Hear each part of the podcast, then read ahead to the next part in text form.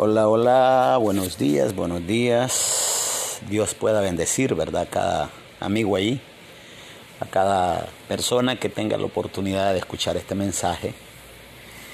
Pues aquí nos encontramos en este momento en Miami para poderle transmitir una palabra, un consejo, eh, para poder llevar luz a su corazón, luz a su espíritu y que pueda brindarle la ayuda a poder comprender, entender el regalo de Dios, el regalo de Dios que a través de una palabra eh, leída o discernida o interpretada con, el, con los significados correctos de Dios cuando hablo de los significados correctos, hablo de la forma de ver la palabra o el significado o el contenido que contiene esa palabra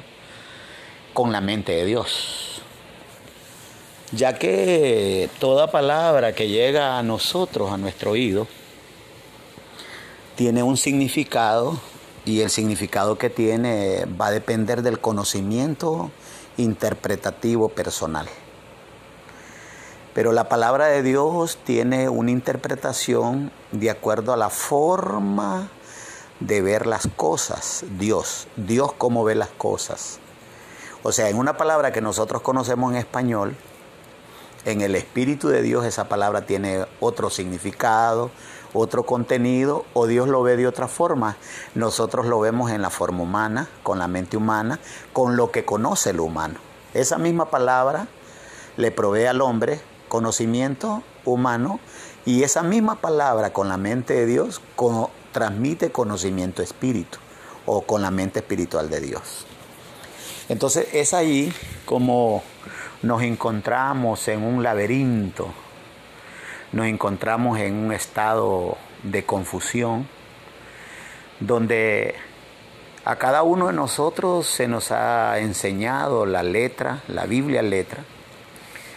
Y la Biblia letra sencillamente la hemos aprendido de acuerdo al, al predicador nuestro, al guía o a la persona que nos orienta en la Biblia. De acuerdo a qué capacidad tiene el predicador que nos predica, esa capacidad de forma de ver del predicador es la que tienen sus miembros, es la que tienen sus ovejas.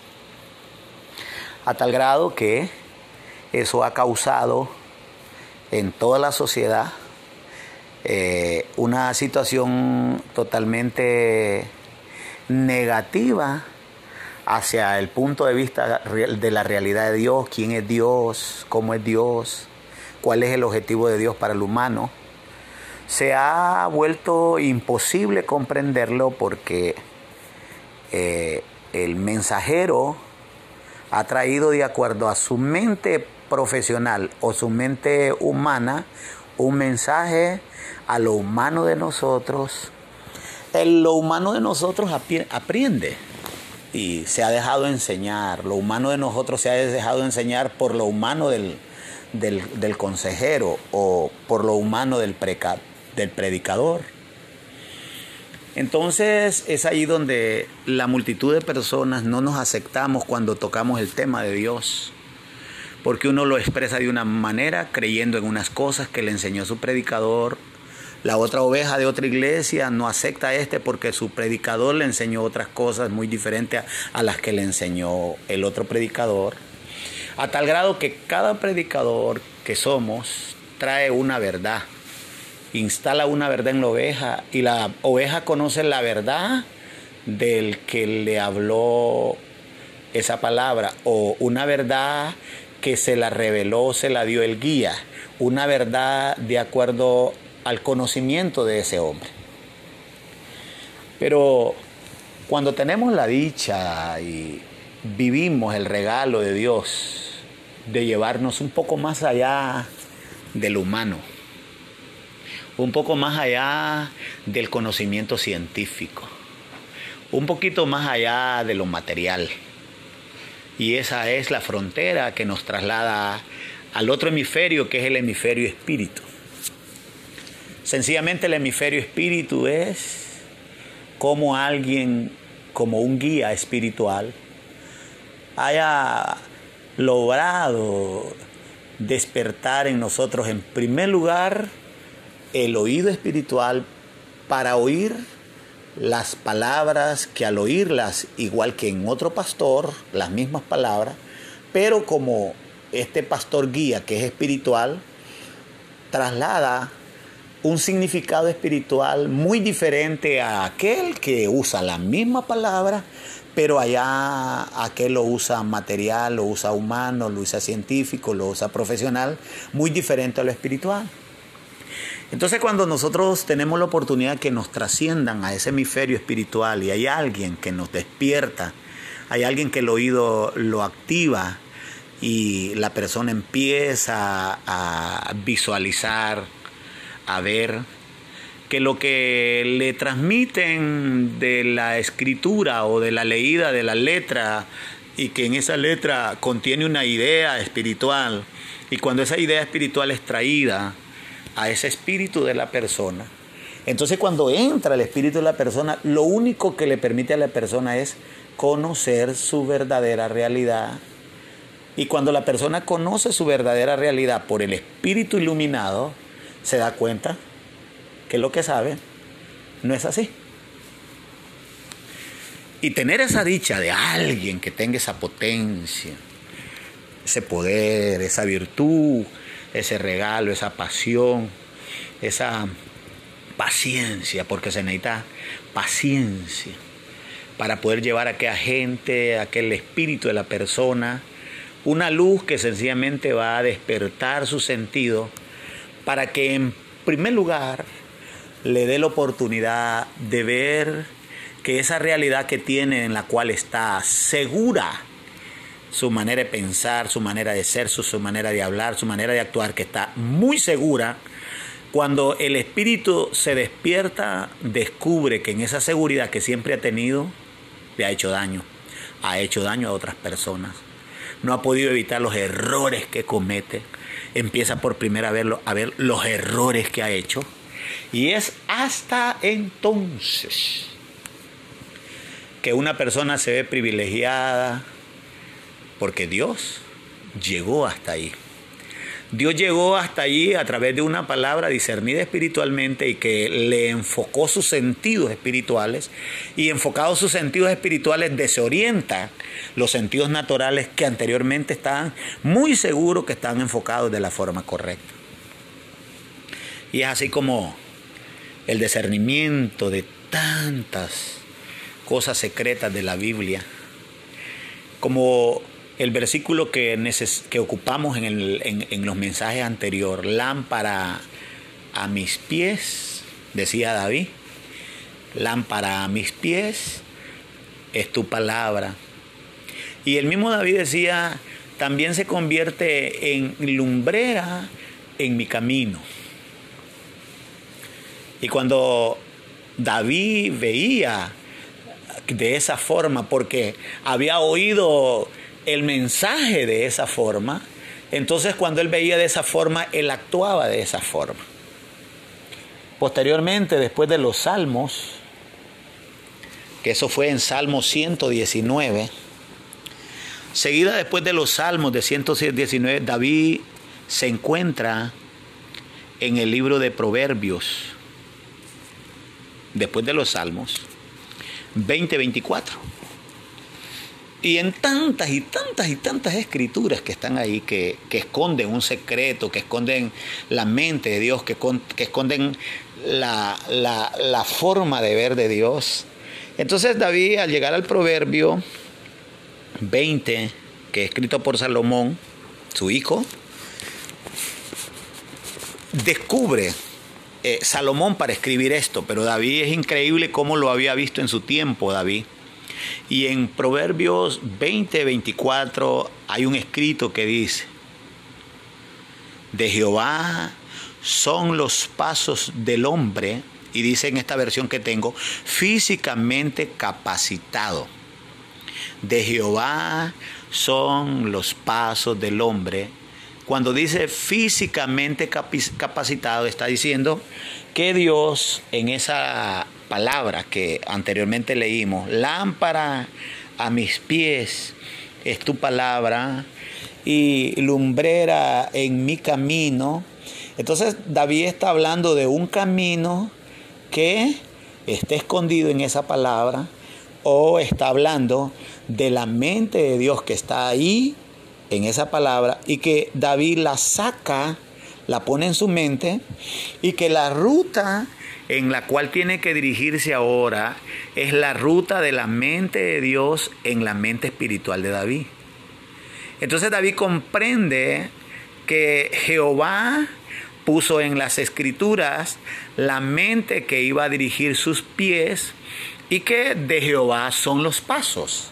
O sea que los pasos que David tuvo que dar en su vida venían no de su profesión, no de la intelectualidad de él, no de lo que aprendió alrededor de él, de su ejercicio corporal, no de su sabiduría, sino que David viene reconociendo que sencillamente su forma de vida, su forma de actuación, su estilo de caminar dependió de Jehová que escribió en esos libros una forma correcta de dirigir su vida. Entonces viene y dice, de Jehová son los pasos del hombre físicamente capacitado. O sea, en otras palabras, Dios trajo a la mente espiritual los pensamientos que David tenía que tener en su mente para dirigir su manera de caminar y comportarse y que ese comportamiento de él sencillamente se lo transfirió Dios a través de la escritura a David. Entonces así como vemos a través del Espíritu que es la palabra misma cuando es leída de esa forma que la estoy leyendo dice, de Jehová son los pasos del hombre físicamente capacitado y dice, en cuanto al hombre terrestre, humano, ¿quién podrá hallar su camino? Entonces cuando viene la escritura y nos dice, el hombre terrestre, el hombre humano, el hombre carnal, ¿cómo podrá hallar ese camino? Entonces lo que se esconde allí en esa palabra es que lo humano de nosotros no puede discernir ni en la mente del humano puede llegar la mente espiritual y que la mente humana no es capaz, de comprender, entender la mente espiritual y que la mente humana no puede caminar el camino de Jehová, sino que la palabra está siendo tan clara, tan clara, que todo lo que Dios dio por el Espíritu a ese Espíritu de la palabra, tiene que ser puesto obligatoriamente en el espíritu de la persona y es el espíritu de la persona despierto, dotado, capacitado y entrenado que se va a dejar dirigir por Dios. Entonces, cuando tenemos la oportunidad de que el espíritu de la persona sea enseñado por Dios y defina caminar el camino espiritual, es así como el espíritu de la persona se verá obligado en exigir a la persona natural, carnal, humana, después de haberse visto los errores que comete, los vicios que tiene, las cosas mal que hace, y cuando el hombre natural tiene conciencia que se equivocó, que destruyó su hogar, que tiene eh, mal comportamiento, que es irónico, que es enojado, que tiene tantas cosas, y hasta que la persona reconoce su error a través del espíritu que despertó dentro de él y que empezó a luchar, a caminar en esa dirección que Dios le está indicando, es hasta entonces que el hombre natural tendrá conciencia de aceptar que necesita la ayuda de Dios. Fuera de esa oportunidad que Dios tenga que poner el espíritu de su mente, el espíritu de su sabiduría en el espíritu de la persona, ningún ser humano en la faz de la tierra, en cualquier idioma, lengua y raza, no aceptará que estará equivocado. Humanamente ningún hombre va a aceptar que esté equivocado. Lo que hace es lo correcto, él es así y no se metan conmigo y yo soy así y nada más. Entonces, la única manera que la persona puede detenerse de la ruta carnal humana pecadora que lleva es cuando el espíritu de la palabra puesta en el espíritu de, esa persona. Y el espíritu de esa persona se deja enseñar, se deja despertar los oídos, se deja despertar la vista, se deja despertar, la mente, se deja despertar su boca. Es hasta entonces que el espíritu de esa persona va a luchar contra los errores del humano de nosotros. Y es hasta entonces que el humano de nosotros va a tener conciencia que se equivocó, que anda mal. Y es hasta entonces que se actará la ayuda de un mensajero de un consejero, de un ministro, de un guía que tiene el poder de cambiarle la historia a una persona. Eso no es para cualquier pastor, eso no es para cualquiera que se sepa la Biblia, eso no es para cualquiera que tiene un nombre, ese no es para aquel que se llama apóstol, no es para aquel que tiene nombre de profeta, eso no es para aquel que tiene tantas iglesias, eso no es para la misión tal, ese es para un espíritu que cabalga en el cuerpo de un ser humano, que Dios lo despertó, lo, vivificó y le proveyó su sabiduría, y que ahora con la sabiduría que tiene ese hombre, su único anhelo y trabajo de ese hombre es ver a otro hombre espiritual despierto. A este ministro, a este guía no le, no, no, le interesan las masas, no le interesan las cantidades de gente, no le interesan los beneficios económicos, no le interesa logística, no le interesa templo, no le interesa dinero, no le interesa ninguna de las cosas materiales. El único deseo de una persona que realmente despertó en su espíritu es ver a otra persona que haya logrado escapar de su propia naturaleza y de un sistema del mundo que lo tiene atrapado. Es aquí como, a través de la escritura, cuando vamos y el espíritu es llevado, así como lo vemos en, en, Proverbio 20, 24, cuando dice, de Jehová son los pasos del hombre. O sea, en otras palabras, Dios aquí en esta Biblia tiene como el hombre espiritual camina en la dirección que Dios diseñó que tenía que caminar. Y cuando el espíritu del hombre es guiado por el Espíritu Santo y camina de acuerdo a Dios, las conductas humanas, los comportamientos, sus vicios y sus pecados tienen que ser eliminados de su naturaleza, tienen que ser eliminados de su alma, porque dentro de esta escritura están las leyes que van a desactivar lo que obliga a la gente a comportarse mal. Entonces allí como a través de la escritura, también vemos cómo en el verso en el verso en el capítulo 20 y en el verso 20 27 también habla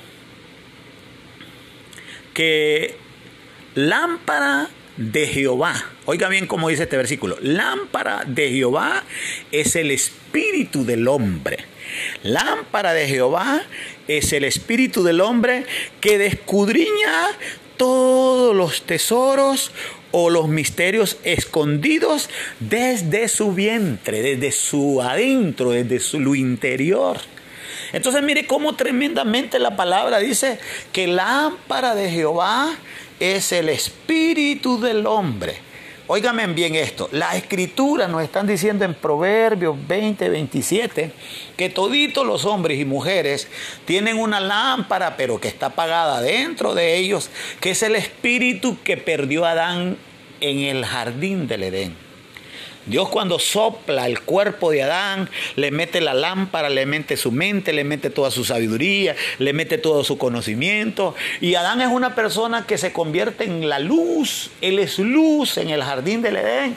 Pero cuando la serpiente lo engaña a través de Eva, Dios le dijo, vas a morir. La palabra morir fue, se desconectó, se apagó, se separó de Dios y desconoció la mente de Dios. A Adán se le, se le separó la mente que tenía de Dios y quedó con una mente humana, ignorante, sin conocimiento, expuesto que la ciencia lo educara, lo enseñara, le enseñara el lenguaje, le enseñara los números. Lastimosamente Adán perdió toda su sabiduría cuando peca. Entonces nosotros nacemos sin sabiduría en nuestro espíritu, sin mente espiritual. Ahí tenemos la lámpara que es nuestro espíritu, pero no ha habido nadie, no ha habido alguien, no ha habido un guía que realmente haya llegado a nosotros y que se haya interesado en llegar a esa parte donde nosotros anhelamos, queremos ser diferentes, queremos actuar bien, no queremos que se nos destruya la familia, no nos queremos comportar mal. En la mente espiritual hay el deseo de ser feliz, el deseo de, ser, de hacer cosas buenas, pero ese es en la lámpara que está ese, ese sentir, pero lastimosamente en la parte del alma lo que está es el, maligno, la serpiente, la mente mala. Entonces nosotros operamos por la mente almática que tenemos, no por el espíritu dormido. Entonces cuando aparece el ministro de Dios o el ministerio correcto de Dios, el verdadero ministro correcto de Dios lo que hace es ir a la persona, ver su espíritu en el estado que está, trabajar en el espíritu de la persona para conectarla con Dios a través de la palabra y hacer que esa lámpara se encienda el espíritu, dice Jehová que el espíritu del hombre es la lámpara del cuerpo. Pero lastimosamente la lámpara se encendió, perdón, se apagó y no ha habido. Vamos a los ministerios, vamos a la iglesia, nos encontramos con los pastores hablando de qué es lo que no se habla de la Biblia en todas las iglesias evangélicas. Se habla de tantas cosas, pero menos si usted descudriña los ministerios, los pastores y toda la gente que habla de Dios, ¿quién habla del Espíritu? ¿A quién le tocan el Espíritu? ¿A quién le hablan al Espíritu? ¿A quién le llevan un pensamiento al Espíritu? ¿A, quién le, a, qué Espíritu le, le, hablan al oído? Despierta oído. Te quiero enseñar que oigas que esta palabra que se dice en español y que la predicamos en nuestro lenguaje o, en inglés o en arameo o en griego, esta palabra significa para los humanos tal cosa, pero esta palabra en la mente de Dios significa esto. Mira espíritu, quiero ponerte la mente de Dios en tu espíritu para que despierte. ¿A dónde está ese trabajo? Ese trabajo no existe hasta el día de hoy. Ni hay quien lo haga, ni le interesa a la gente de la iglesia. Las ovejas no les interesa. La oveja cuando va a la iglesia no va buscando que despierte su parte espiritual, no va queriendo solventar esa necesidad que hay en su espíritu, que lo alumbre, su estado en que se encuentra, que acepte los errores, que se da cuenta que se equivocó, que se da cuenta que perdió el primer matrimonio y destruyó una familia, una esposa, hijos, y que ahora está con el otro destruyendo el otro, que le destruyeron su mente, le destruyeron su... No, no, no hay nada ni hay nadie que pueda comprender que Dios en las escrituras, nos dejó las reglas, nos dejó los reglamentos, nos dejó instrucciones, nos dejó un proyecto que iba a salvar la condición individual de cada persona. Ha llegado la hora de que Dios a través del Espíritu Santo, a través de esa oportunidad que tenemos, a través de ese regalo, de una palabra profética que escondió y que después de que escondió dijo así, dijo estas palabras, que este misterio se escondió de generación en generación.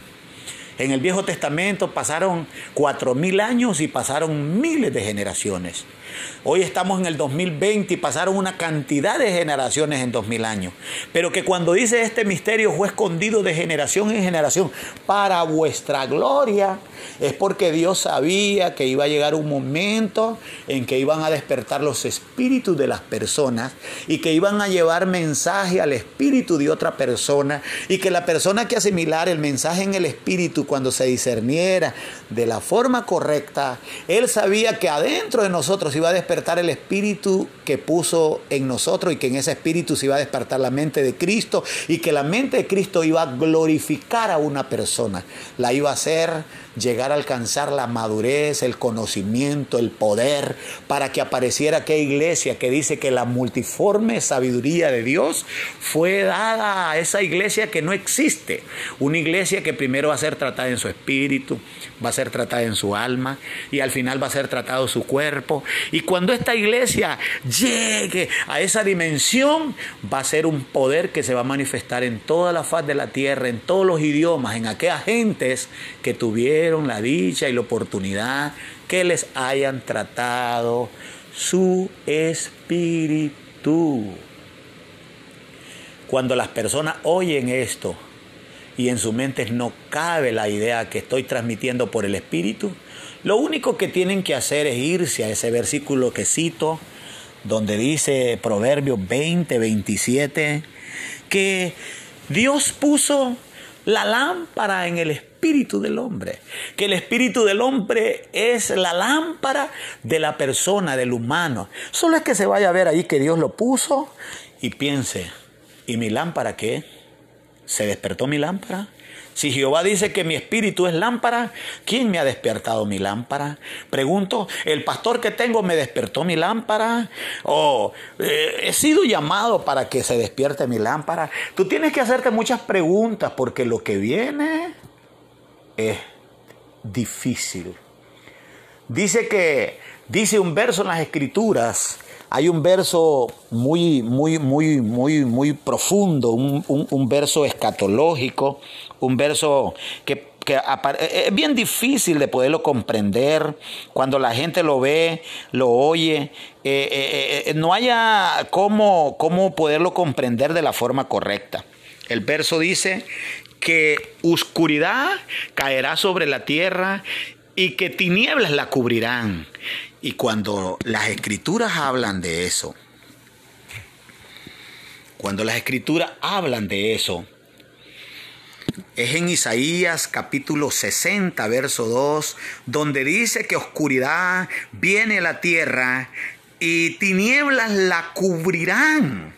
Pero dice la escritura que en medio de esa oscuridad, en medio de esas tinieblas que vienen sobre la faz del mundo, toda la tierra, todas las tribus, todas las lenguas, todas las naciones van a empezar a sufrir todo lo que Apocalipsis dice, todo lo que explica Apocalipsis. Y cuando eso venga, dice las escrituras que de ahí, de ese oscurantismo, donde nadie podrá entender lo que está pasando, donde la gente va a ver los muertos por un lado a montones, a cienes, donde esté pasando todo eso, dice que luz resplandecerá y que, ah, que va a haber mucha gente que va a ver su gloria y que va a haber mucha gente que va a ser despierta y que va a ser mucha gente que hasta entonces va entender, va a entender lo que Dios escondió en las escrituras para salvarnos. Porque mientras las cosas están bien, mientras el salario viene a nuestra bolsa, mientras hay dinero en nuestras cuentas, ¿para qué buscar a Dios? Sencillamente todas las personas que buscamos a Dios es cuando el dinero ya no nos resuelve el problema, cuando la medicina ya no resuelve el problema, cuando el hogar que tenías muy seguro con tu mujer y tenías cuantas mujeres y cuando se te terminó todo, ahí buscas a Dios. La gente, el humano de nosotros busca a Dios cuando su capacidad humana se acabó. Y lastimosamente, cuando buscamos a Dios, lo buscamos para que se resuelva lo que se nos está terminando. Si el tu hogar se destruyó, buscas a Dios para que te lo repare, pero no buscas a Dios para que te le despierte la lámpara. Si tu economía se acabó, buscas a Dios para que te devuelva el dinero, pero no buscas a Dios para que se te despierte tu alma. Cuando estás en la cama, tirado, donde la enfermedad ya se terminó, vos pedís a Dios que te sane, pero no le pedís de que te despierte tu lámpara. Dios lo que quiere contigo antes de que estés en esa crisis, antes de que llegues hasta ese extremo, Dios quiere despertar tu espíritu para que lo conozcas y te des cuenta el propósito que Dios tiene para tu vida y la vida de tus familiares. Gracias por haber oído, gracias por ponerle atención, gracias por permitir que esta palabra llegue hasta tus sentidos. Si en ti hay una incógnita, si en ti hay una pregunta, si en ti hay una necesidad, puedes llamarme. Puedes llamarme a mis teléfonos. Estoy en Honduras y la área de Honduras es 504. Mis teléfonos son 94, 99, 63, 35. Y el otro es 33, 83, 79, 85. Y estoy dispuesto a brindarte la palabra que tú necesitas, ya sea para tu espíritu, ya sea para el oído de tu espíritu, ya sea para la vista de tu espíritu, ya sea para la mente pues, de tu espíritu, ya sea para lo humano de ti que necesita salir de la condición en que se encuentra. Para lo que tú necesitas, yo te daré esa palabra que no la leí de la Biblia, sino que Dios me llamó y me llevó en un túnel por siete años y en siete años me capacitó, me entrenó, me liberó y ahora aquí estoy para dar un mensaje que de la boca del humano no puede salir, sino que va, sale primeramente de la boca de un espíritu que le dieron vida y al final los labios lo pronuncian. Yo estoy pronunciando lo que mi espíritu habla y lo que hablo, lo hablo para tu espíritu, no para tu oído carnal, no para tu oído material, no para el oído humano, sino para el oído espiritual, para que tengas conciencia de lo que Dios quiere para ti. Amén, amén, amén. Bendiciones. Muy buenas noches, buenas noches, buenas noches. Buenos días, buenos días y buenas tardes para cualquier caso o momento que te toca oír este mensaje. Aquí estoy nuevamente para continuar y poder, ¿verdad? Que mi espíritu, mi ser espiritual, mi mente que me regaló Dios, pueda llevarte a, a tu mente espiritual el contenido correcto de la sabiduría que necesita tener tu espíritu, para que tu espíritu te defienda de todo aquello que sencillamente de una manera ignorante, sin conocimiento, te atrapa, te domina, te hace tener reacciones de violencia, de enojo y actuar mal, sin darte cuenta quién es el que tiene el poder dentro de ti. Pero independientemente que tú no te des cuenta y que sencillamente no te agrade o de repente, de repente no entiendas, eh, deseo o el deseo de Dios es que tus sentidos espirituales, que ya sean actos o que logren hacer actos, para que cuando mi espíritu habla, explica, discierne mis palabras, pudieras tener la dicha de estar a la par mío y poder ver desde el punto de donde hablo hacia donde veo. Y que tu espíritu tenga la capacidad de asimilarlo y poder recibirlo como el gran beneficio que Dios te trae para poder hacerte escapar de la energía que se apoderó de Adán y Eva y sencillamente se apoderó de todos los seres humanos, donde hubo un momento cuando Dios sencillamente decidió traer el diluvio, porque era imposible contener la maldad que el hombre había adquirido, había desarrollado en su propia mentalidad. Y fue así que Dios eliminó una primera generación, unas primeras generaciones. Y hoy nos encontramos aquí al final de los escritos bíblicos en el año 6020, donde ya todo lo que está escrito en la Biblia, desde Génesis hasta Judas, fueron acontecimientos que sucedieron en nuestro pasado, donde Dios se encargó de llamar a cada uno de los hombres paridos por mujer. Y Dios los tenía elegido a cada uno de ellos de despertar el espíritu de ellos para que fueran ellos los que nos escribieran una escritura. Quisiera que tu mente espiritual pudiera comprender que la Biblia no la escribieron los hombres, no. La Biblia la escribió el ser espiritual que Dios despertó de todos los hombres del Viejo Testamento y del Nuevo Testamento. Y le escribieron los espíritus que Dios despertó para que desempeñaran su función ministerial. Porque el propósito de Dios era que quedara una escritura para el tiempo del fin y poder tener contacto con los espíritus de todos los hombres escogidos para este tiempo que tienen que despertar, tenemos que despertar La sabiduría escondida que está dentro de la Biblia tiene que ser depositada en el espíritu de todos aquellos que tengan oído para oír, o todos aquellos que realmente lleguen a tener conciencia de que sencillamente estamos en un sistema humano donde desde Adán y Eva hasta acá el sistema de Satanás ha reinado sobre la vida de los hombres y que cada día que está pasando la mente del hombre se está degradando con tanta velocidad. Y es así como Dios a través del Espíritu Santo y todas las promesas divinas que se encuentran escondidas en los secretos de la palabra, donde a ese lugar donde fueron escondidas y puestas en llave, que dijo el Señor, séllalas.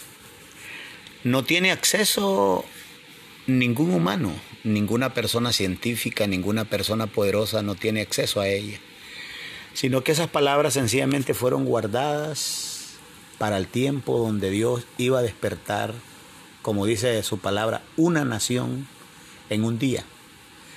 Los acontecimientos que vienen apocalípticos hará que las personas sean desmaterializadas, descarnadas, deshumanizadas. Y es así como los espíritus van a estar listos para aceptar el reto que Dios depositó en las escrituras. A sabiendas de que adentro de las escrituras hay un camino, hay un corredor, hay un seguimiento, así como un constructor agarra los planos y les da seguimiento hasta terminar la construcción. Así las escrituras tienen una proyección donde se necesita darle seguimiento a lo profético, a lo revelado, a lo escatológico, para poder llevar a despertar una vida y una vida espiritual donde va a ser depositada la mente de Cristo. Y solamente con la mente de Cristo se va a poder comprender todo lo que viene y todo lo que hará Dios con los elegidos. Aquí estoy con este siguiente mensaje, donde quiero que cada uno de los que lo van a oír le pongan mucha atención. Si es posible, vuélvanlo a, leer, a oírlo, para que mientras lo vayan oyendo una, dos, tres, cuatro veces, el mismo espíritu de discernimiento va a tratar de ubicar en tu mente espiritual el conocimiento que necesitas, el conocimiento que tienes que tener en esa mente espiritual. Si nosotros nos vamos al versículo que en un, creo que un tercer mensaje hacia atrás lo hablé sobre lámpara a mis pies es tu palabra en el Salmo 19, 115, como esa palabra escrita fue tomada por Emanuel. Emanuel, voy a hablarlo así, fue tomada por Emanuel. Y cuando Emanuel toma esa palabra que escribió David, David le escribe y cuando escribe David en el Salmo 119, 15, dice David así. David dice de Dios y dice, lámpara a mis pies es tu palabra, le dice a Dios. O sea, él está oyendo la voz de Dios, está oyendo la palabra de Dios y está reconociendo que la palabra de Dios es una lámpara puesta en sus pies. Y también dice que es una lumbrera en su camino. Entonces cuando él dice eso, podemos ver a través de la escritura cómo David lo ve de esa forma. David lo ve de esa forma. El Espíritu Santo que le habla a David cuando lo escribe lo deja depositado ahí. Ese espíritu que queda depositado, esa mente que queda depositada a mí, queda depositada porque un día van a ser Jesús y dentro de Jesús va a venir Emanuel y Emanuel es la única persona, el único personaje en el mundo que puede tener la capacidad de poder ver lo que está en esa letra al otro lado de la letra escrita una idea un pensamiento. Fue Manuel que fue hasta allí y sacó ese pensamiento. Lo sorprendente es que cuando viene el libro de Proverbio y en Proverbio ya le toca a Salomón, en Salomón, en el capítulo eh, de Proverbio 20, 24 y 27, cuando viene el Señor y se refiere en el capítulo 20, 27, 20-27 Proverbio. Y dice que la lámpara de Jehová es el espíritu del hombre. Entonces quiero que veamos los dos versículos. Miremos allá cómo la palabra, la palabra que habló Dios, o pensemos que Manuel ya no fue la palabra que habló Dios, porque David escribe la palabra que oyó de Dios. Pero cuando la oye Emanuel, Emanuel no oye la palabra que habló Dios, sino que Emanuel lee el versículo y dentro de ese versículo está la palabra del escritor que oyó y la escondió y la selló. Entonces Emanuel cuando va ahí, oye que dice, lámpara a mis pies tu palabra. Entonces ya está viendo David, eh, perdón, Emanuel está viendo como los rollos donde está la palabra y que ahí en esa palabra, en esos rollos está la palabra y que esa palabra escrita contiene la mente o la palabra verbal de Dios y que esa palabra verbal la va a traer Emanuel a, su, a sus pies esa palabra lo va a traer a sus pies, pero Emanuel entiende que no se trata de que se ponga los rollos en los pies, sino que se trata de que él vaya y lea lo que está al otro lado de la letra y que lo que está al otro lado de la letra lo va a ser la nueva manera de pensar de Emanuel. La nueva manera de pensar de Manuel o la nueva manera de pensar del Espíritu de Jesús, porque Manuel es el Espíritu de Jesús. Entonces, así como el Espíritu de Jesús, que es Emanuel, empieza a despertar, a desarrollar sus habilidades, a despertar sus sentidos para entender el propósito de Dios que llamó a sus profetas, como este caso David, y escribe una palabra sellada para que fuera leída o quitada el sello en el tiempo de Emanuel. Entonces, así como el mismo Emanuel se va a la escritura y cuando se va a la escritura y ve en el libro de Proverbios, ya con Salomón, entonces ve que en Proverbios 20:27 dice que Jehová, Jehová dice que eh, eh, eh, la lámpara del, del, hombre es el espíritu. El espíritu es la lámpara del hombre. Entonces cuando, cuando, cuando, cuando Emmanuel ve que esa palabra que salió de la boca llega al oído de David, David le escribe y ahora él encuentra en los rollos y que ahora viene al espíritu, porque Emanuel es espíritu, entonces se está dando cuenta Emanuel como el espíritu de Jesús, que es la luz para Jesús. O sea, en otras palabras, Emanuel fue el espíritu luz para Jesús. O sea, en otras palabras, Jesús fue iluminado por Emanuel o por el espíritu de él, que fue quien lo alumbró o le transmitió el entendimiento o lo educó en entendimiento o le transfirió conocimientos sabios para que Jesús fuera el personaje que llegó a ser.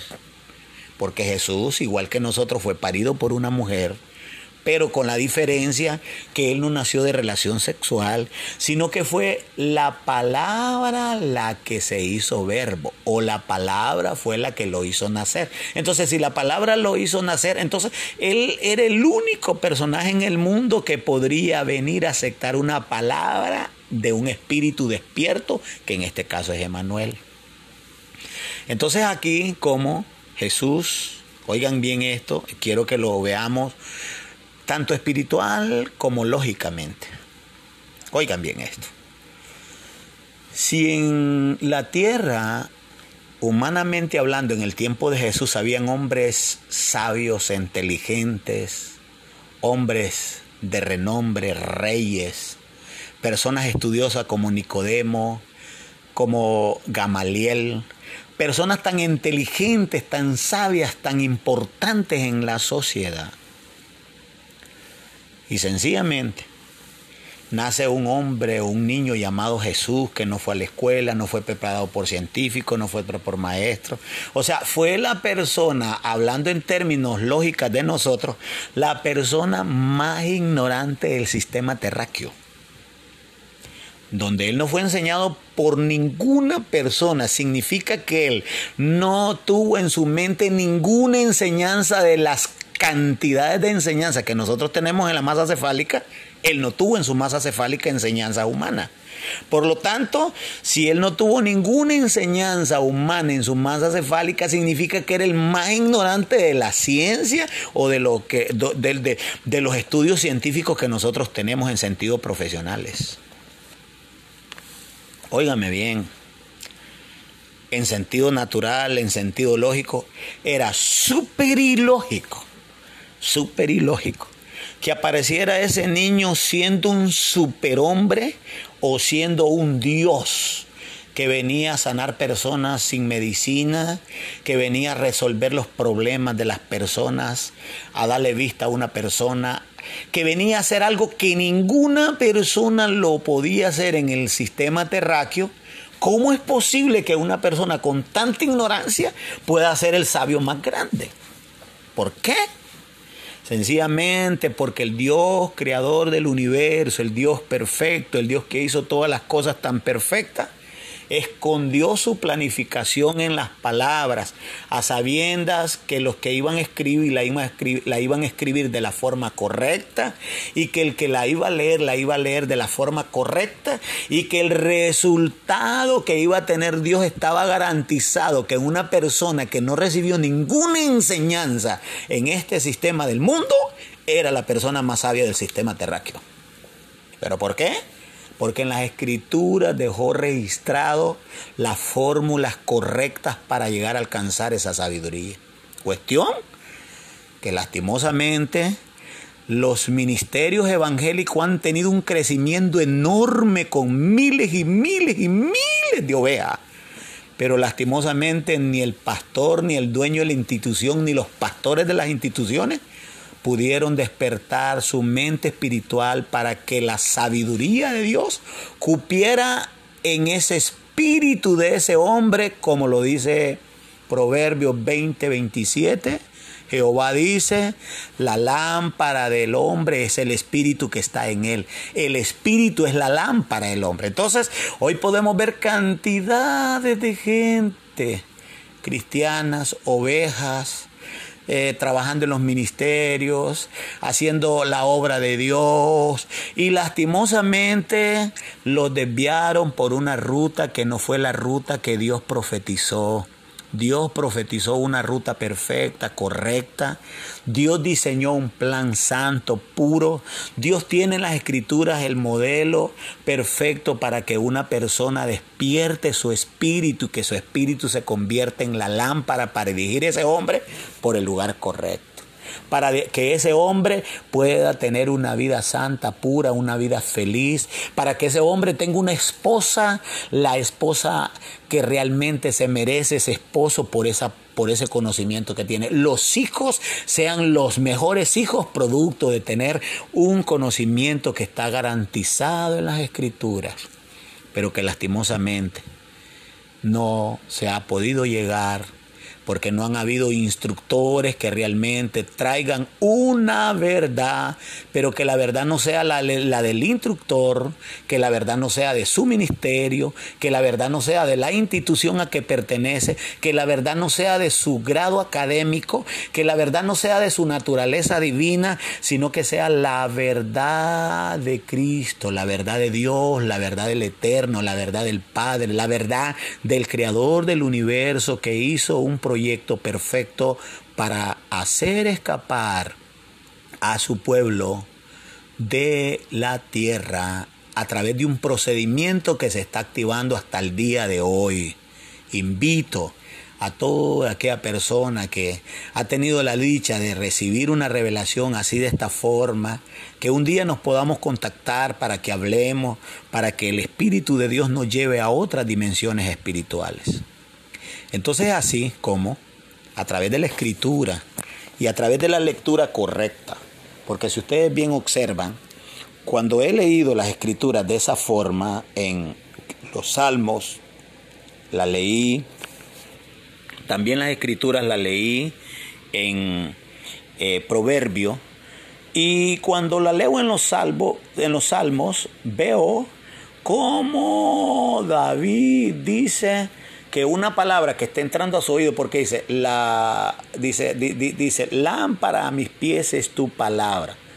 Quiero que veamos cómo David está viendo que la voz que él está hablando es la voz de Dios y que él ve la palabra oída. Él está viendo una palabra oída que esa palabra oída puesta en su mente espiritual es la que va a alumbrar sus pies para caminar de acuerdo a la mente de Dios, al propósito de Dios, a los planes de Dios. Entonces él reconoce que hay una palabra voz que oye. Pero cuando Emanuel la oye, ya no oye la voz por su oído, sino que se va a leer los escritos y ya encuentra una palabra al otro lado de la letra, que fue la misma palabra que oyó David con su oído y que la escribió con sus manos. Entonces, cuando él escribe el versículo, en el versículo que escribe, deposita la mente que oyó para que sea leída por aquel que va a saber leer la Biblia. Porque el, el conflicto que tenemos es que la Biblia se está leyendo con la mente carnal, profesional, intelectual. Y cuando la mente profesional intelectual lee la Biblia, la interpreta a su conveniencia. Jamás, nunca, jamás Nunca la mente carnal va a poder leer la Biblia de la forma correcta, porque cuando se lee la palabra de la forma correcta en el Espíritu, y esa palabra viene al Espíritu, y si la palabra se instala en el Espíritu, lo único que le toca a la mente carnal es muerte. Entonces, no es posible que la mente carnal pueda agarrar una pistola y matarse a sí misma, eso no existe. Nadie se puede quitar la vida solo. Entonces por eso no existe nadie en la faz de la tierra que haya leído en la carne la Biblia de la forma correcta, porque cuando Dios mandó el secreto que se depositara en el Espíritu, espíritu de Manuel era porque el espíritu de Manuel iba a agarrar toda la energía atómica poderosa para destruir el reino de Satanás que se había apoderado de la carne. Mientras tanto, si el proyecto Dios no lo diseña de esa forma que le iba a dar poder al espíritu del hombre para que el espíritu del hombre se encargara de destruir el reino Satanás de la carne, nunca hubieran cristianos ni nunca hubiera aparecido Jesucristo. El plan de Dios fue tan perfecto, Dios no falló, colocó el espíritu de su palabra y la energía que iba a asesinar el reino de Satanás que se había ocupado de los cuerpos. Por lo tanto, la carne, la profesión, la inteligencia, lo científico del hombre, lo humano del hombre jamás podrá discernir y leer las escrituras. Sencillamente, si una mente carnal, profesional, intelectual y teólogo oye la revelación de la palabra, las únicas expresiones que saldrán de la carne es que eso es locura, porque la carne no puede discernir lo que es del espíritu.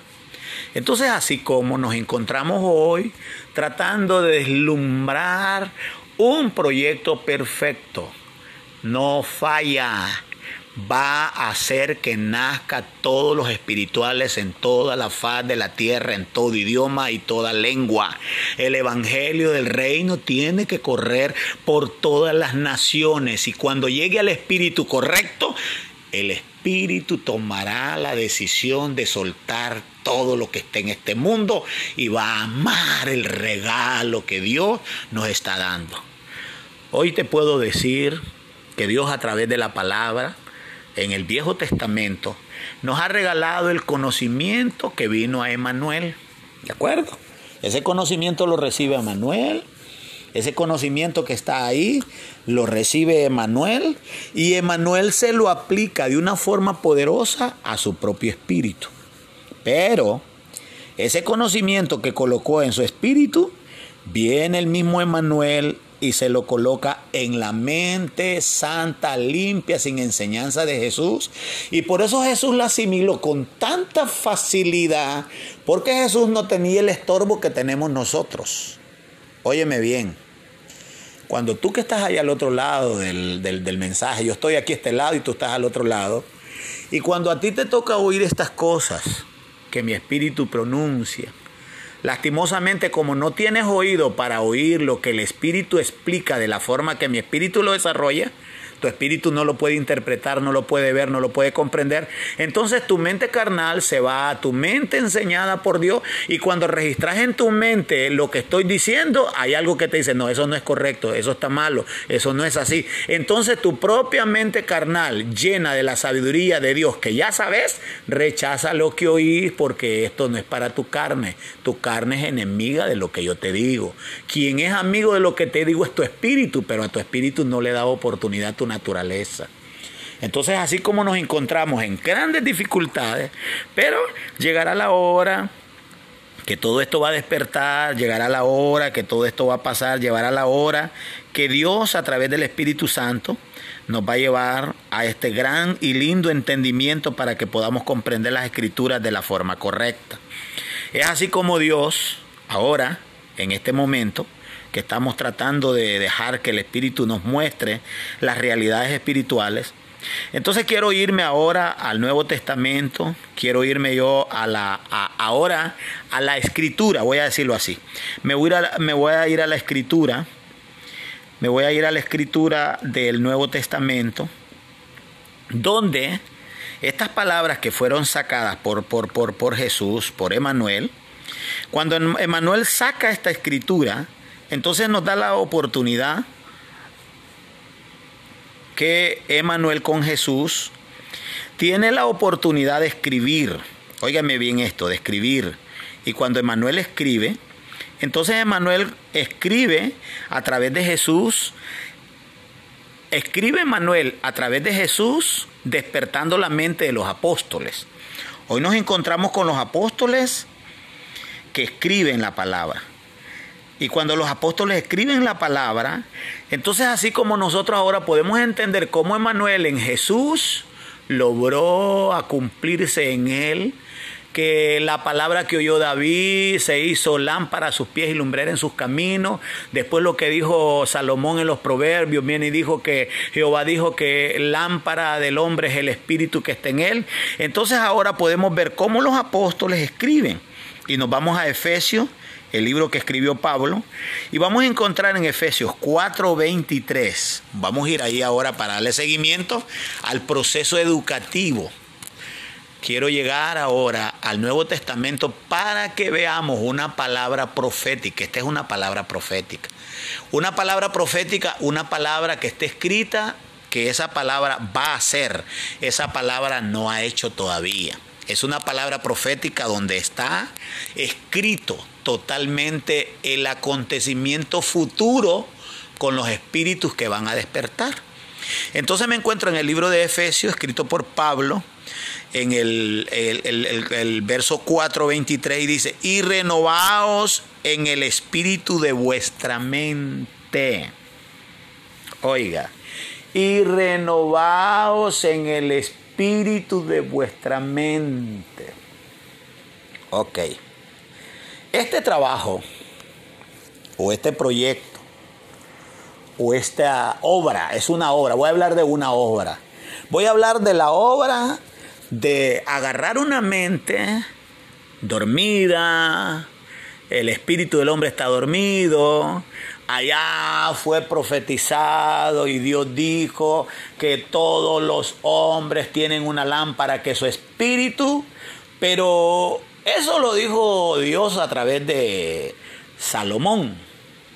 Cuando viene Manuel, él usa la palabra y se la pone él. Él agarra la palabra y trae la palabra y se la pone en su mente y Emanuel renovó su mente. O sea, en otras palabras, Emanuel despertó su mente porque cuando Emanuel viene al cuerpo de Jesús, Emanuel es Dios con nosotros, pero el Dios con nosotros está vacío de la sabiduría de Dios. O sea, tenemos un Emanuel bebé, un Emanuel ignorante, un Emanuel que no conoce nada de Dios, un Emanuel que no sabe nada de Dios, un Emanuel que es Dios pero no tiene el conocimiento de Dios. Entonces Emanuel se ve en la necesidad de ir a la escritura, pasar al otro lado de la letra, entrar a la letra, sacar la mente que le dejó su papá a través de David y de Salomón, él trae ese pensamiento, se lo pone en la mente de Emanuel y él renova su mente. Emanuel renovó su mente. El Espíritu de Jesús renovó su mente. Mientras Emanuel, el Espíritu de Jesús, renueva su mente, la mente de Jesús está siendo protegida por el mismo Emanuel para que no venga el mundo de las tinieblas a apoderarse de su mente, como se apoderó de las mentes de todos nosotros, aún desde los niños. Desde niño, el diablo, los demonios se apoderan de sus mentes. Él no. Él fue protegido, él fue cuidado, ángeles lo cuidaron para que su mente no fuera atrapada por el reino de las tinieblas. Entonces mientras Emanuel renovaba su mente, le protegían la mente a Jesús. Cuando Jesús creció con una mente limpia, santa, entonces Emanuel con mente renovada se apoderó de la mente de Jesús para llevar al reino de Satanás a la cruz y desvalidar la acta de los decretos que estaban contra Jesús. Estaban contra Jesús. No tuvieron poder contra Jesús. No pudieron hacerle daño a Jesús. Entonces Emanuel invalidó esa acta en Jesús, pero lo hizo en Jesús.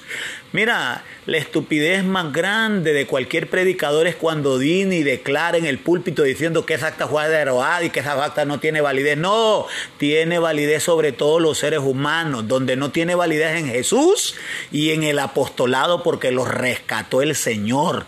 Pero mientras tú pertenezcas a una iglesia evangélica, donde pertenezcas a un ministerio y tú eres el mismo carnal de siempre, el acta está sobre ti, te va a llevar al infierno y aún siendo cristiano, porque tu pastor te equivocó te enseñó, te enseñó letra y no despertó tu espíritu.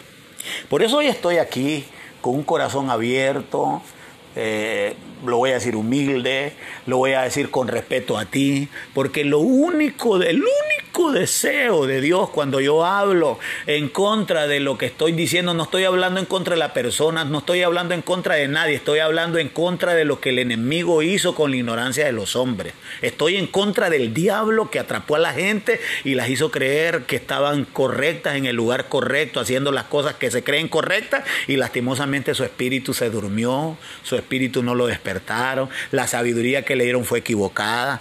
Es por eso que estoy aquí, tratando de llevarte una palabra que te alumbre Mírate un momento y date cuenta lo que está pasando con tu vida. A pesar que estás en la iglesia, a pesar de que eres siervo, a pesar de todo eso, mira lo que está pasando. Los hogares se están destruyendo, la gente se está divorciando. ¿Cómo te pones a creer que si nosotros vamos a ser la novia Cordero y los vamos a casar con el Señor, tienen que estar habiendo divorcios en la iglesia? No, están habiendo divorcios porque lastimosamente el Espíritu Santo no está ahí trayendo unidad. Y ese es el problema, pero lastimosamente no lo ves con esos ojos porque lastimosamente la carne no puede ver las cosas de la forma correcta. Mi hermano, mi amigo, persona que me escuchas, todavía hay tiempo para que tú despiertes tu sentido y te des cuenta que necesitas urgentemente la ayuda de Dios. Híncate allí, ora allí, ruégale allí, pídele al Señor que te alumbre, que te dé la oportunidad porque el reino de los cielos sufre violencia y solo los violentos la arrebatan.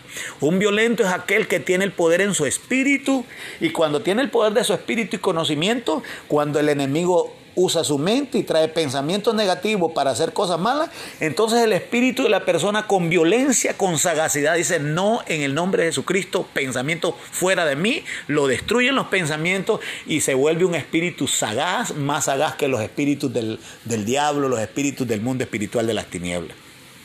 Aquí estoy con todo mi amor y con todo respeto diciéndote lo que viene para, para la iglesia del Señor, la nacida del Espíritu, es algo tan glorioso, tan glorioso, tan gigante, donde cada miembro de la iglesia del reino del Señor tendrán un espíritu despierto con Cristo dentro de ese espíritu y se cumplirá la palabra que dijo, ¿acaso vosotros no sabéis que soy templo y morada del Espíritu Santo, de Cristo, de la deidad?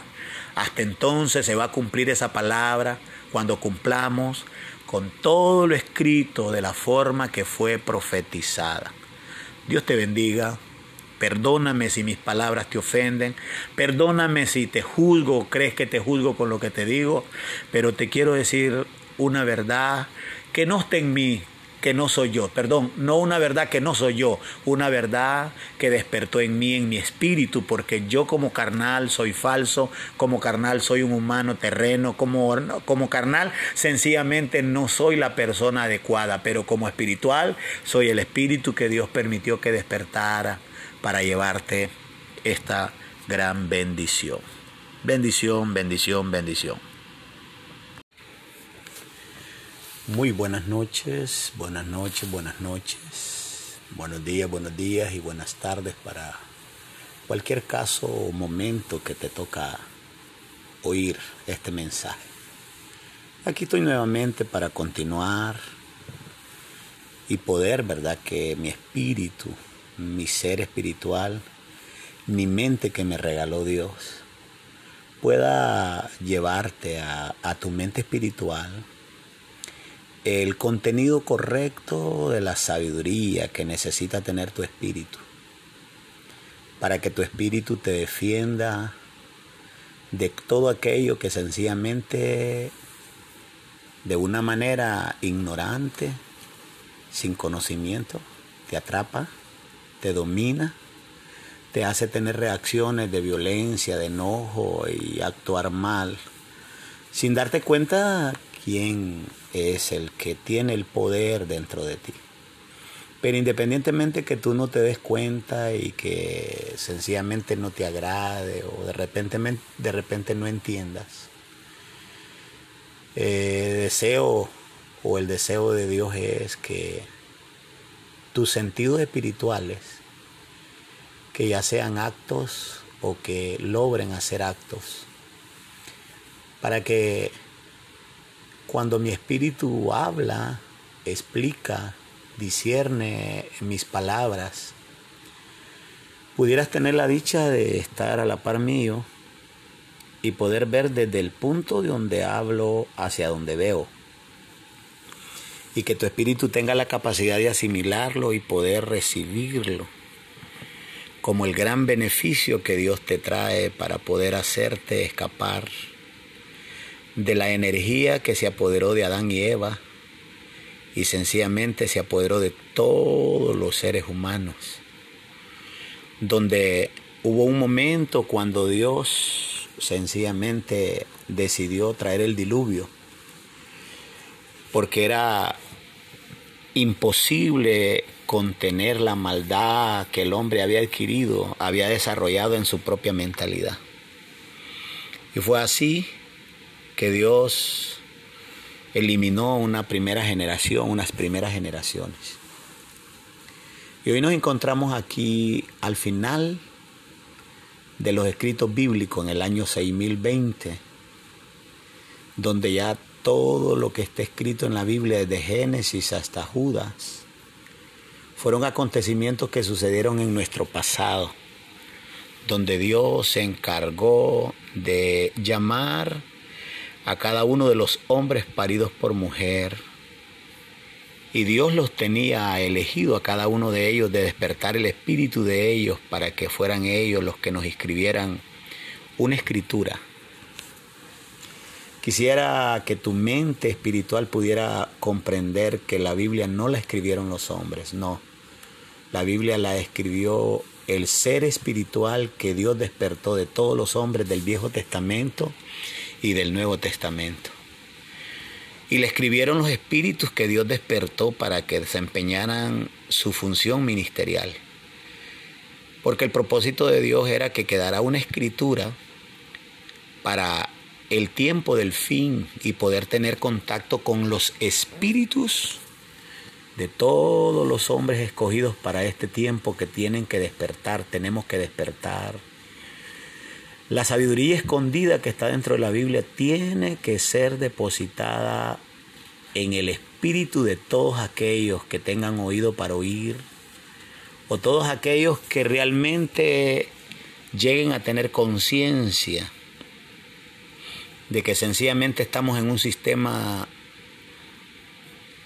humano donde desde Adán y Eva hasta acá el sistema de Satanás ha reinado sobre la vida de los hombres y que cada día que está pasando la mente del hombre se está degradando con tanta velocidad. Y es así como Dios, a través del Espíritu Santo y todas las promesas divinas que se encuentran escondidas en los secretos de la palabra, donde a ese lugar donde fueron escondidas y puestas en llave, que dijo el Señor, séllalas, no tiene acceso ningún humano, ninguna persona científica, ninguna persona poderosa no tiene acceso a ella, sino que esas palabras sencillamente fueron guardadas para el tiempo donde Dios iba a despertar, como dice su palabra, una nación en un día. Los acontecimientos que vienen apocalípticos hará que las personas sean desmaterializadas, descarnadas, deshumanizadas y es así como los espíritus van a estar listos para aceptar el reto que Dios depositó en las escrituras. A sabiendas de que adentro de las escrituras hay un camino, hay un corredor, hay un seguimiento, así como un constructor agarra los planos y les da seguimiento hasta terminar la construcción, así las escrituras tienen una proyección donde se necesita darle seguimiento a lo profético, a lo revelado, a lo escatológico, para poder llevar a despertar una vida y una vida espiritual donde va a ser depositada la mente de Cristo. Y solamente con la mente de Cristo se va a poder comprender todo lo que viene y todo lo que hará Dios con los elegidos. Aquí estoy con este siguiente mensaje, donde quiero que cada uno de los que lo van a oír le pongan mucha atención.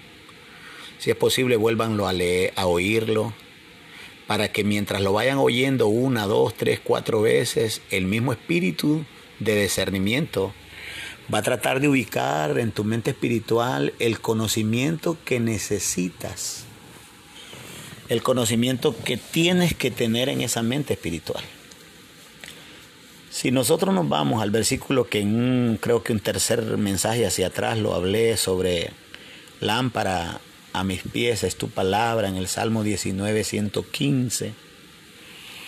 Como esa palabra escrita fue tomada por Emanuel. Emanuel, voy a hablarlo así, fue tomada por Emanuel. Y cuando Emanuel toma esa palabra que escribió David, David le escribe y cuando escribe David en el Salmo 119, 15, dice David así. David dice de Dios y dice, lámpara a mis pies es tu palabra, le dice a Dios. O sea, él está oyendo la voz de Dios, está oyendo la palabra de Dios y está reconociendo que la palabra de Dios es una lámpara puesta en sus pies. Y también dice que es una lumbrera en su camino. Entonces cuando él dice eso, podemos ver a través de la escritura cómo David lo ve de esa forma. David lo ve de esa forma. El Espíritu Santo que le habla a David cuando lo escribe lo deja depositado ahí.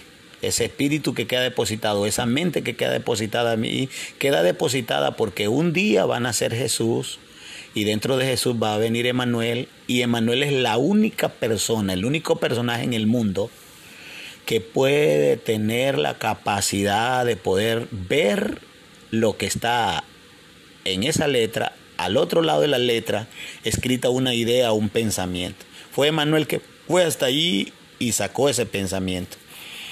Lo sorprendente es que cuando viene el libro de Proverbio, y en Proverbio ya le toca a Salomón, en Salomón, en el capítulo eh, de Proverbio 20, 24 y 27, cuando viene el Señor y se refiere en el capítulo 20, 27, 20, 27 Proverbio, y dice que la lámpara de Jehová es el espíritu del hombre.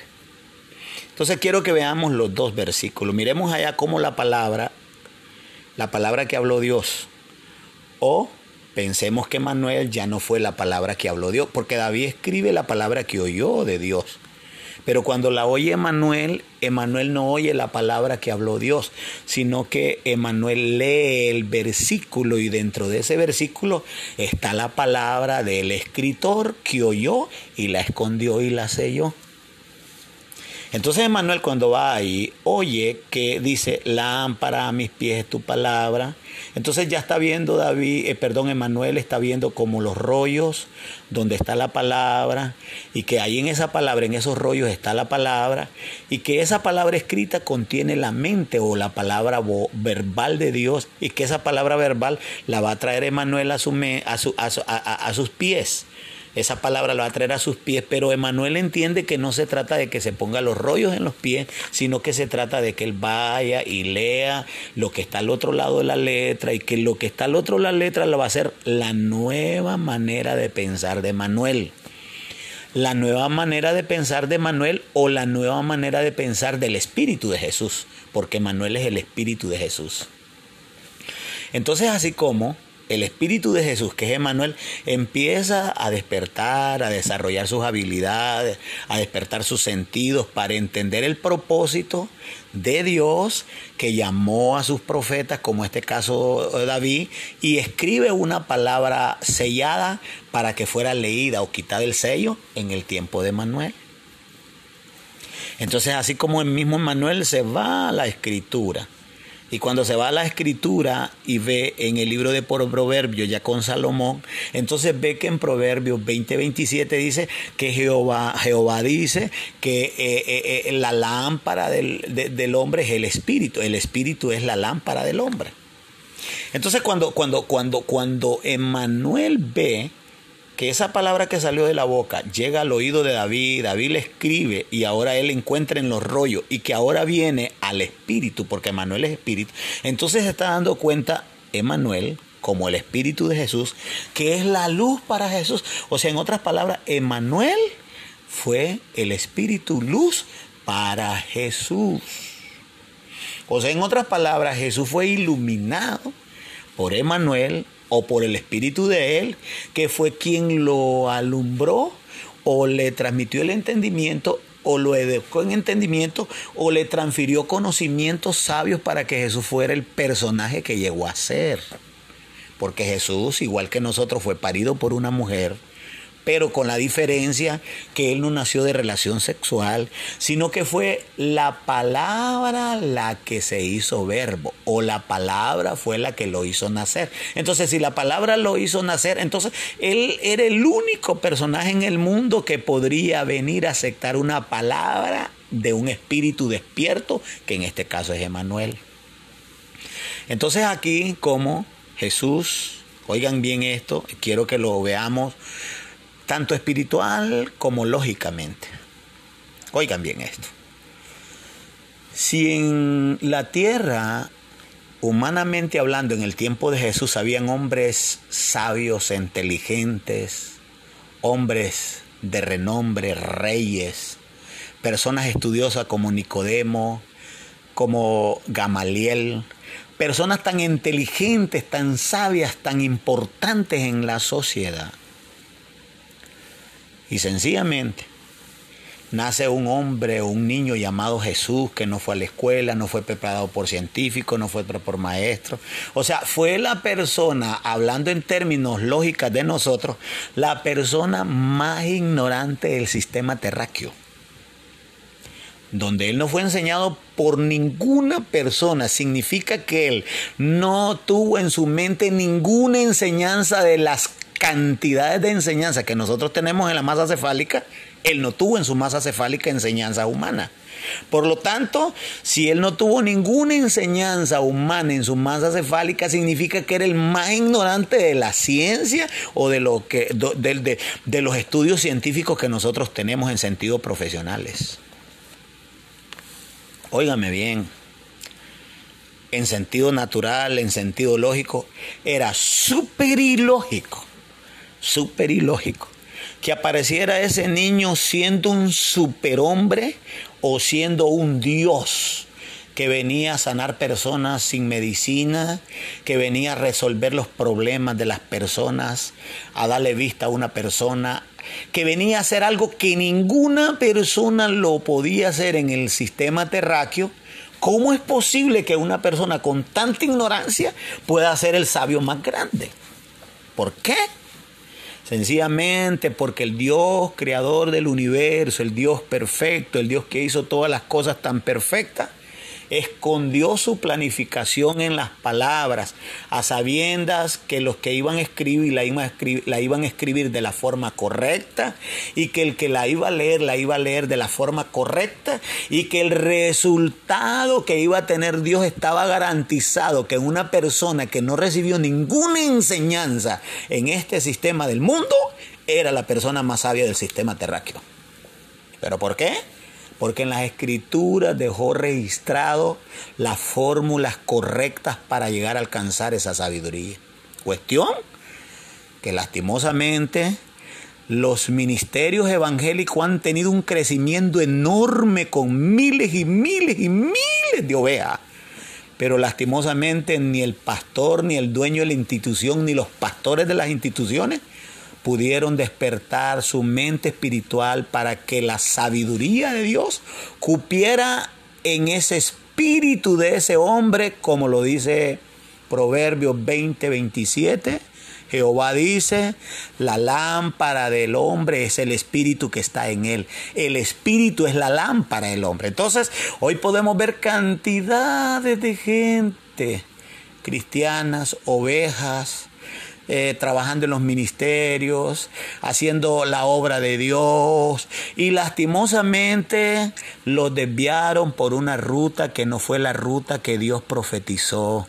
Dios profetizó una ruta perfecta, correcta.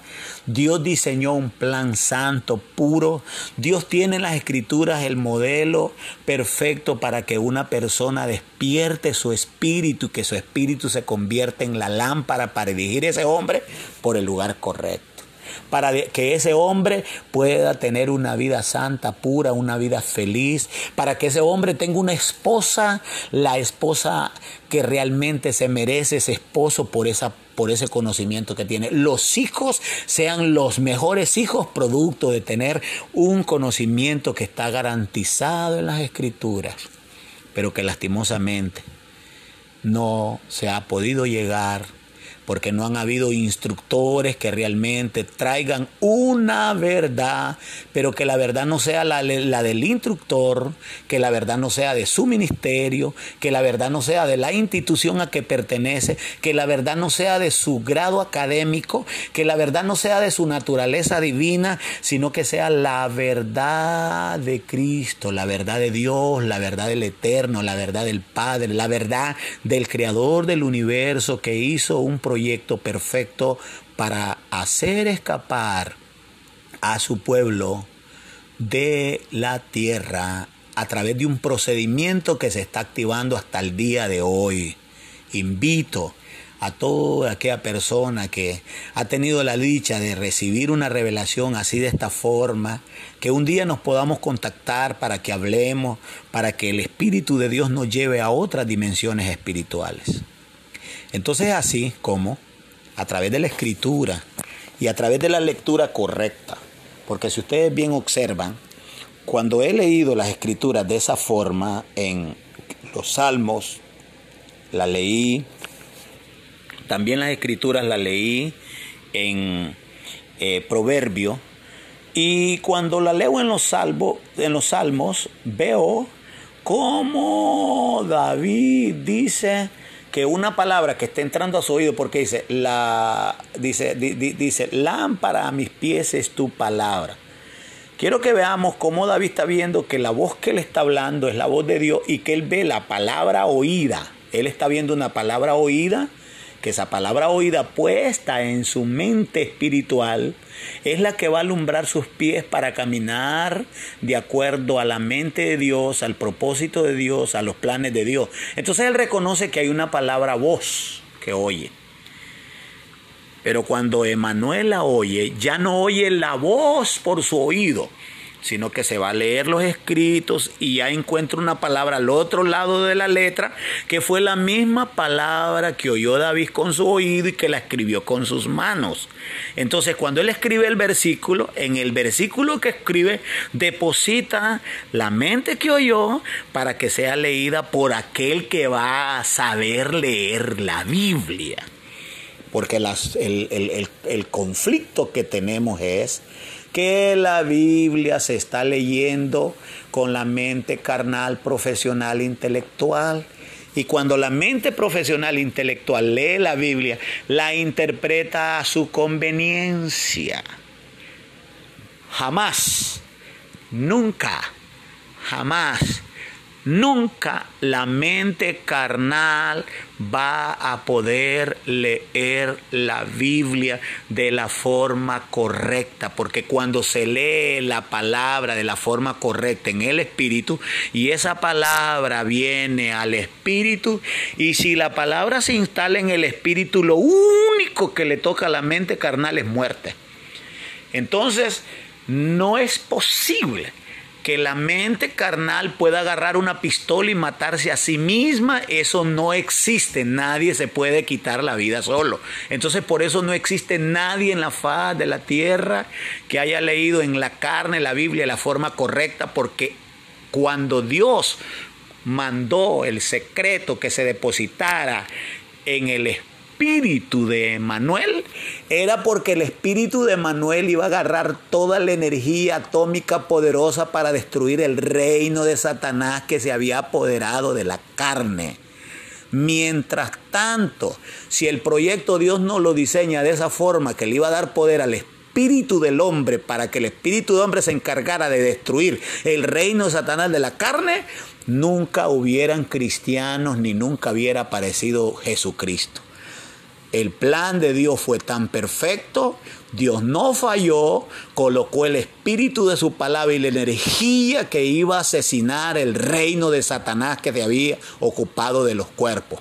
Por lo tanto, la carne, la profesión, la inteligencia, lo científico del hombre, lo humano del hombre jamás podrá discernir y leer las escrituras.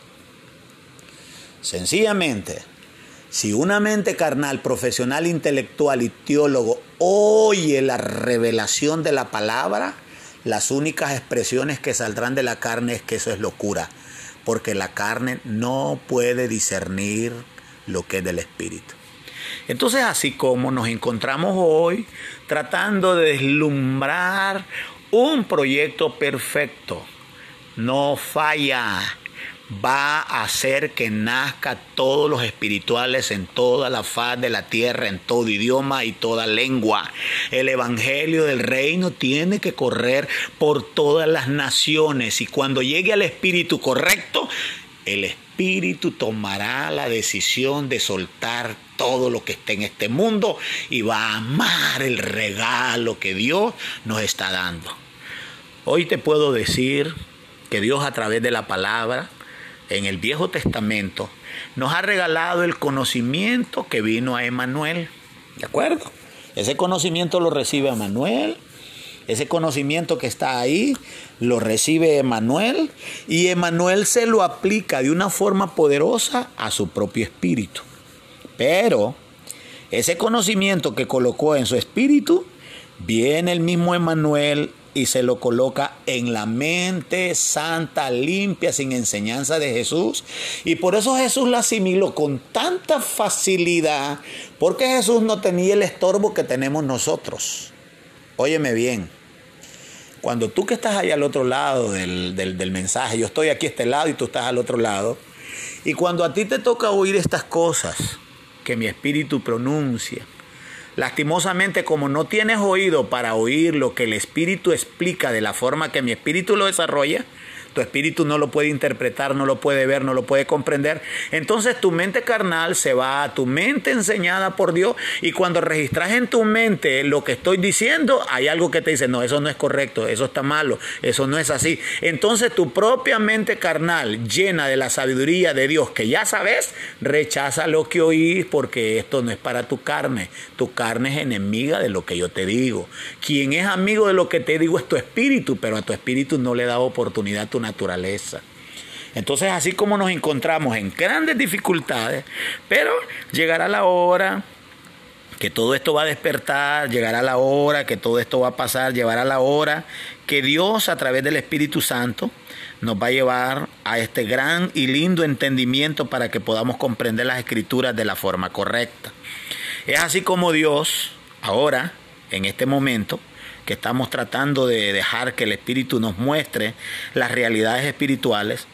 Entonces quiero irme ahora al Nuevo Testamento, quiero irme yo a la ahora a la escritura, voy a decirlo así. Me voy, a, ir a la escritura, me voy a ir a la escritura del Nuevo Testamento, donde estas palabras que fueron sacadas por, por, por, por Jesús, por Emanuel, cuando Emanuel saca esta escritura, entonces nos da la oportunidad que Emanuel con Jesús tiene la oportunidad de escribir. Óigame bien esto, de escribir. Y cuando Emanuel escribe, entonces Emanuel escribe a través de Jesús, escribe Emanuel a través de Jesús despertando la mente de los apóstoles. Hoy nos encontramos con los apóstoles que escriben la palabra. Y cuando los apóstoles escriben la palabra, entonces así como nosotros ahora podemos entender cómo Emanuel en Jesús logró a cumplirse en él, que la palabra que oyó David se hizo lámpara a sus pies y lumbrera en sus caminos. Después lo que dijo Salomón en los proverbios, viene y dijo que Jehová dijo que lámpara del hombre es el espíritu que está en él. Entonces ahora podemos ver cómo los apóstoles escriben. Y nos vamos a Efesios, el libro que escribió Pablo, y vamos a encontrar en Efesios 4:23. Vamos a ir ahí ahora para darle seguimiento al proceso educativo. Quiero llegar ahora al Nuevo Testamento para que veamos una palabra profética. Esta es una palabra profética. Una palabra profética, una palabra que esté escrita, que esa palabra va a ser. Esa palabra no ha hecho todavía. Es una palabra profética donde está escrito totalmente el acontecimiento futuro con los espíritus que van a despertar. Entonces me encuentro en el libro de Efesios, escrito por Pablo, en el, verso 4, 23, y dice, y renovaos en el espíritu de vuestra mente. Oiga, y renovaos en el espíritu de vuestra mente. Ok. Este trabajo, o este proyecto, o esta obra, es una obra, voy a hablar de una obra. Voy a hablar de la obra de agarrar una mente dormida, el espíritu del hombre está dormido, allá fue profetizado y Dios dijo que todos los hombres tienen una lámpara que es su espíritu, pero eso lo dijo Dios a través de Salomón. Cuando viene Manuel, él usa la palabra y se la pone él. Él agarra la palabra y trae la palabra y se la pone en su mente y Emanuel renovó su mente. O sea, en otras palabras, Emanuel despertó su mente porque cuando Emanuel viene al cuerpo de Jesús, Emanuel es Dios con nosotros, pero el Dios con nosotros está vacío de la sabiduría de Dios. O sea, tenemos un Emanuel bebé, un Emanuel ignorante, un Emanuel que no conoce nada de Dios, un Emanuel que no sabe nada de Dios, un Emanuel que es Dios pero no tiene el conocimiento de Dios. Entonces Emanuel se ve en la necesidad de ir a la escritura, pasar al otro lado de la letra, entrar a la letra, sacar la mente que le dejó su papá a través de David, de Salomón, él trae ese pensamiento, se lo pone en la mente de Emanuel y él renova su mente. Emanuel renovó su mente. El Espíritu de Jesús renovó su mente. Mientras Emanuel, el Espíritu de Jesús, renueva su mente, la mente de Jesús está siendo protegida por el mismo Emanuel para que no venga el mundo de las tinieblas a apoderarse de su mente, como se apoderó de las mentes de todos nosotros, aún desde los niños. Desde niño, el diablo, los demonios se apoderan de sus mentes. Él no. Él fue protegido, él fue cuidado, ángeles lo cuidaron para que su mente no fuera atrapada por el reino de las tinieblas. Entonces mientras Emanuel renovaba su mente, le protegían la mente a Jesús. Cuando Jesús creció con una mente limpia, santa, entonces Emanuel con mente renovada se apoderó de la mente de Jesús para llevar al reino de Satanás a la cruz y desvalidar la acta de los decretos que estaban contra Jesús. Estaban contra Jesús. No tuvieron poder contra Jesús. No pudieron hacerle daño a Jesús. Entonces Emanuel invalidó esa acta en Jesús, pero lo hizo en Jesús. Mira, la estupidez más grande de cualquier predicador es cuando dine y declara en el púlpito diciendo que esa acta fue derogada y que esa acta no tiene validez. No, tiene validez sobre todos los seres humanos, donde no tiene validez en Jesús y en el apostolado porque los rescató el Señor. Pero mientras tú pertenezcas a una iglesia evangélica, donde pertenezcas a un ministerio y tú eres el mismo carnal de siempre, el acta está sobre ti, te va a llevar al infierno y aún siendo cristiano, porque tu pastor te equivocó te enseñó, te enseñó letra y no despertó tu espíritu. Por eso hoy estoy aquí con un corazón abierto, eh, lo voy a decir humilde, lo voy a decir con respeto a ti, porque lo único, el único deseo de Dios cuando yo hablo en contra de lo que estoy diciendo, no estoy hablando en contra de la persona, no estoy hablando en contra de nadie, estoy hablando en contra de lo que el enemigo hizo con la ignorancia de los hombres. Estoy en contra del diablo que atrapó a la gente y las hizo creer que estaban correctas en el lugar correcto, haciendo las cosas que se creen correctas y lastimosamente su espíritu se durmió, su espíritu no lo despertó la sabiduría que le dieron fue equivocada. Es por eso que estoy aquí, tratando de llevarte una palabra que te alumbre Mírate un momento y date cuenta lo que está pasando con tu vida. A pesar que estás en la iglesia, a pesar de que eres siervo, a pesar de todo eso, mira lo que está pasando. Los hogares se están destruyendo, la gente se está divorciando. ¿Cómo te pones a creer que si nosotros vamos a ser la novia de Cordero y los vamos a casar con el Señor, tienen que estar habiendo divorcios en la iglesia? No, están habiendo divorcios porque lastimosamente el Espíritu Santo no está ahí trayendo unidad. Y ese es el problema, pero lastimosamente no lo ves con esos ojos porque lastimosamente la carne no puede ver las cosas de la forma correcta.